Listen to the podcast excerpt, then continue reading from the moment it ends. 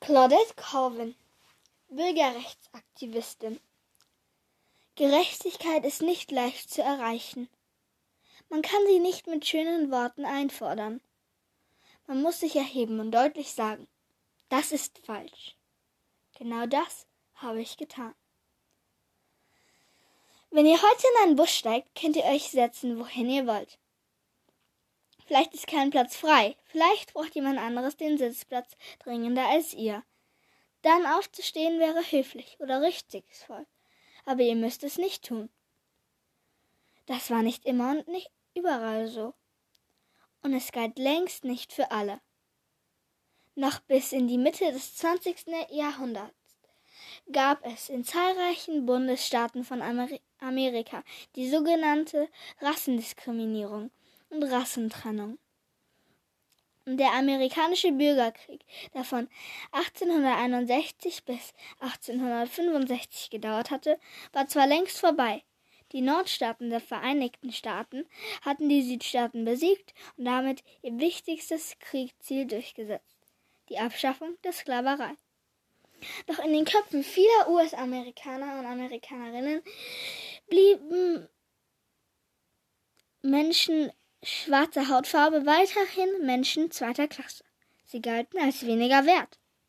Schwarze und weiße Menschen wohnten getrennt voneinander. Sie gingen in unterschiedlichen Kirchen, sie aßen in verschiedenen Restaurants.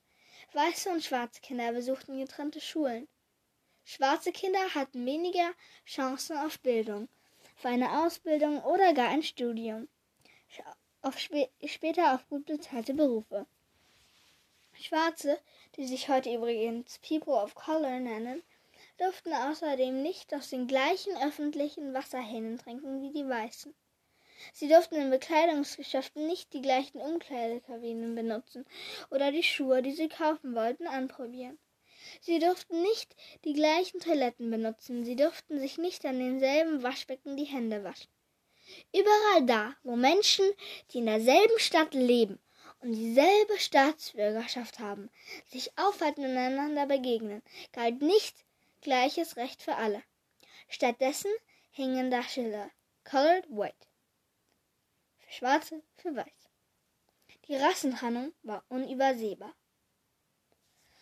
Außerdem erließen weiße US-Amerikaner und Amerikanerinnen auch Jahrzehnte nach dem Bürgerkrieg Gesetze, die dafür sorgten, dass Weiße und Schwarze voneinander getrennt blieben. Schwarze wurden aufgrund ihrer Hautfarbe herabgesetzt, daher der Begriff Rassendiskriminierung. Wer den Gesetzen zuwiderhandelte, musste mit Bestrafungen rechnen. Eines dieser sogenannten Jim Crow-Gesetze regelte die Rassentrennung. In öffentlichen Verkehrsmitteln, auch in der Stadt Montgomery im Bundesstaat Alabama. Es im Highland Garden Bus. Es am Nachmittag des 2. März 1955. Dort beginnt die Geschichte von Claudette Colvin, die an diesem Tag nicht mehr mitmachen wollte. Wer protestiert, steht üblicher auf, geht auf die Straße, demonstriert. Claudette tat genau das Gegenteil. Sie blieb sitzen. Gegen das Gesetz machte sie ihren Sitzplatz nicht frei für eine weiße Frau. Dafür muss man wissen, dass Rassentrennung in einem Bus zu der Zeit folgendermaßen funktionierte. Die vorderen Sitzreihen waren ausschließlich für Weiße reserviert, die hinteren für Schwarze. Die übrigen Plätze in der Mitte wurden durch den Bus Busfahrer zugeteilt. Hier konnten sich schwarze Fahrgäste zwei Hände setzen, aber nur so lange, bis eine Weiße oder ein Weißer den Platz, den Platz beanspruchte. Dann mussten schwarze Pass Passagiere Platz machen, und zwar alle, nicht nur der oder die, die den Sitz räumte, sondern die ganze Ra Reihe, damit die Rassentrennung aufrechterhalten blieb und Weiße nicht neben Schwarzen sitzen mussten. An jenem 2. März 1955 war Claudette auf dem Heimweg von der Booker T. Washington High School. Die 15-Jährige setzte sich auf einen Fensterplatz im mittleren Teil des Busses. In der gleichen Reihe nahmen drei Klassenkameradinnen Platz. Man kann sich vorstellen, wie die vier schwatzten und lachten. Oder so erinnerte sich Claudette, erledigt von einem langen Schultag irgendwann vor sich hinträumten, so wie sie. Darum bekam sie erst gar nicht mit, als eine weiße Frau einstieg und sich demonstrativ neben die Sitzreihe stellte. Die Schülerinnen sollten für sie Platz machen. Auch, stand, auch der Busfahrer forderte sie dazu auf. Drei standen auf und gingen nach hinten. Eine blieb sitzen. Claudette. Sie weigerte sich, auch als der Busfahrer Robert Reclear sie ausdrücklich anwies, dass sie aufstehen sollte. Sie schaute einfach weiter aus dem Fenster. Sie weigerte sich sogar, ihren Sitzplatz zu räumen, als er zu ihr nach hinten kam und sie anbrüllte. Für eine, für eine ältere Weiße wäre ich sogar aufgestanden, erinnerte sich Claudette in einem Interview 2018. Aber dies war eine junge weiße Frau. Außerdem, das sagt sie auch dem Fahrer, als der sie aus dem Bus werfen wollte, hatte sie rechtmäßig ein Ticket gekauft. Darauf weigert, darum weigerte Claudette sich weiterhin. Selbst dann, als der Busfahrer einen Verkehrspolizisten herbeirief.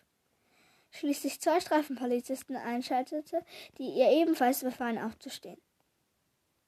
Die 15-Jährige blieb sitzen, bis die Polizisten ihr die Schulbücher aus der Hand schlugen, sie an den Arm packen und sie vom Sitz zerrten.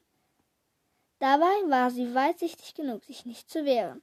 Sie berief sich immer nur wieder laut und deutlich auf ihr Recht auf bleiche Handlung aller US-amerikanischen Staatsbürger und Staatsbürgerinnen. So steht es in der Verfassung. Zuletzt wurde sie in Handschellen abgeführt und in eine Zelle gesperrt. Da hatte ich schreckliche Angst. Es war so wie in einer dieser Westernfilme, wo sie den Banditen in eine Zelle stecken und du nur noch hörst, wie sich der Schlüssel im Schloss dreht. Dieses Geräusch höre ich bis heute. Acht Stunden später konnte ihre Mutter und ein Pastor sie gegen eine Kaution aus dem Gefängnis holen. Jetzt hast du es endlich gemacht, Claudette, habe ihre Mutter gesagt. Ihr Vater sei zu Hause die ganze Nacht wach geblieben, mit einer geladenen Pistole in der Hand. Aus Angst vor einem Angriff durch Weiße. Wie kommt eine 15-Jährige auf eine solche Idee? Woher nimmt sie den Mut? Zu der Zeit war Claudette Mitglied der Jugendgruppe der schwarzen Bürgerrechtsbewegung National, National Association for the Advancement of Colored People, kurz NAACP. Sie hatte in der Schule einiges über die afroamerikanische Geschichte gelernt. Sie hatte vom Abolitionismus gehört, einer Bewegung zur Abschaffung der Sklaverei. Und sie hatte einen Aufsatz über, die Rassen, über Rassendiskriminierung geschrieben. Später, da war Claudette längst erwachsen und lebte in New York, sagte sie, ich konnte an diesem Tag einfach nicht aufstehen. Die Geschichte hat mich an diesen Platz gefesselt. Auf der einen Schulter spürte ich die Hand von Harriet Tubman, auf der anderen die von Sojourner Truth, wie sie mich in den Sitz drückten. Was für eine Rückendeckung. Was für Vorbilder. Harriet Tubman und Sojourner Truth hatten selbst noch die Sklaverei erlebt. Beiden Frauen war die Frucht gelungen. Später schlossen sie sich dem Abolitionismus an.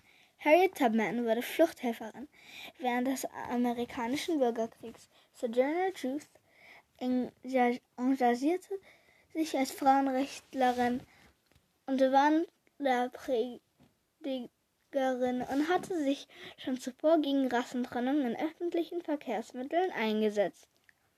Denn diese Rassentrennung war ja nicht nur eine ungerechte Praxis.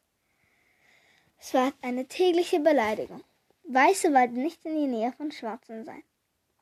Weiße hielten sich öffentlich für etwas Besseres. Auf Schritt und Tritt waren Schwarze dieser Art der Missachtung ausgesetzt. Auch Claudette litt unter der Ungerechtigkeit. In den Fußstapfen der berühmten afroamerikanischen Freiheitskämpferinnen ging sie vielleicht deswegen noch einen Schritt weiter als sie wegen ordnungswidrigen Verhaltens und Verstoßes gegen die Rassengesetze aufgrund von Widerstand gegen die Staatsgewalt angeklagt wurde, zahlte sie nicht einfach das verordnete Busgeld und hielt den Mund. Claudette zog vor Gericht. Das hatte es mit in Montgomery bisher noch nicht gegeben. Nun sammelte schwarze Kirchengemeinden und die NAACP Geld für einen Anwalt.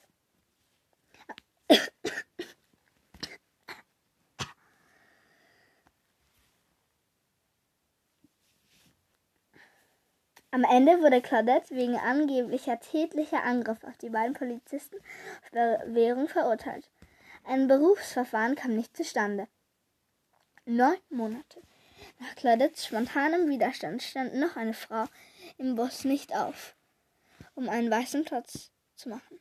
Die 42-jährige Näherin Rosa Parks, die Claudette aus der Jugendgruppe des NAACP übrigens gut kannte, wurde zur Symbolfigur des Bootboykotts von Montgomery. War Claudette mit ihren 15 Jahren zu jung, um zum Gesicht eines Protestes dieses Ausmaßes zu werden? Darüber wurde immer wieder spekuliert.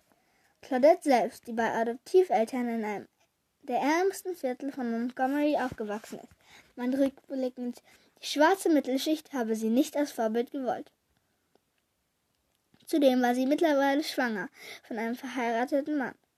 Auch das passte nicht ins Bild eines Vorbilds.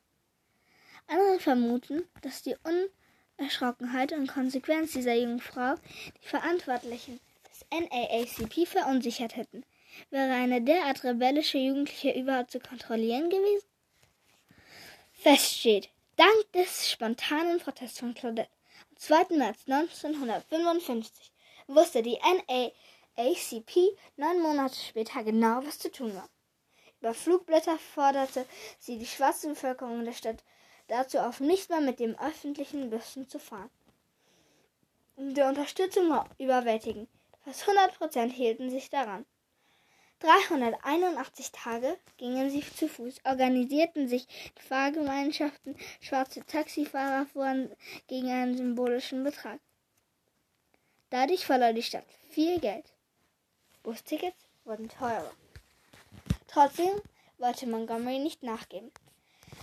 Es kam von es kam zu Demonstrationen, angeführt von Menschenrechtsaktivisten und Aktivistinnen wie Pfarrer Dr. Martin, Luther King und es kam zu weiteren Verhandlungen. Noch einmal zog Claudette vor Gericht. Mit 16 Jahren war sie eine der vier Frauen, die den Mut hatten, es erst gegen das Gesetz der Rassentrennung in Bussen zu verstoßen und dann auch noch gegen die Stadt Montgomery zu klagen. Die Frauen argumentierten, so wie Claudette es bereits im März 1955 im Bus getan hatte, mit dem 14. Zusatzartikel der amerikanischen Verfassung, die Gleichheit aller US-amerikanischen Staatsbürger und Staatsbürgerinnen garantiert. Am 11. Mai 1956 wurde Claudette in den Zeugenstand gerufen. Auf die Frage des Anwalts der Stadt Montgomery, warum fährst du seit dem 5. Dezember nicht mehr mit dem Bus? soll sie geantwortet haben, weil man uns falsch, schlecht und gemein behandelt hat. Erst als der oberste Gerichtshof der Vereinigten Staaten von Amerika im Dezember 1956 die Rassentrennung für verfassungswidrig erklärte, musste die Stadt Montgomery sie in öffentlichen Verkehrsmitteln aufheben. War Claudette danach eine Heldin? War sie stolz auf sich und ihren Protest? Nein, im Gegenteil. In der Schule machten sich die anderen über sie lustig. Sie verlor ihre Freunde und Freundinnen, ihren Mut. Sie litt immer wieder unter dem Gefühl, etwas Falsches getan zu haben. Mit 18 Jahren zog sie nach New York, wo sie die nächsten 50 Jahre als Krankenschwester in einem Pflegeheim in Manhattan arbeitete. Über ihre Erfahrungen schwieg sie viele Jahre. Erst nachdem ihre Kinder aus dem Haus waren, sie Großmutter und Rentnerin war, begann sie öffentlich über ihren Widerstand als Jugendliche zu berichten. Denn nur wer laut und deutlich sagt, was falsch ist, kann etwas verändern. 1955 hat Claudette Colvin mit 15 Jahren einen solchen, solchen Anfang gemacht. im Kampf gegen den Rassismus in Amerika. Für die Freiheit.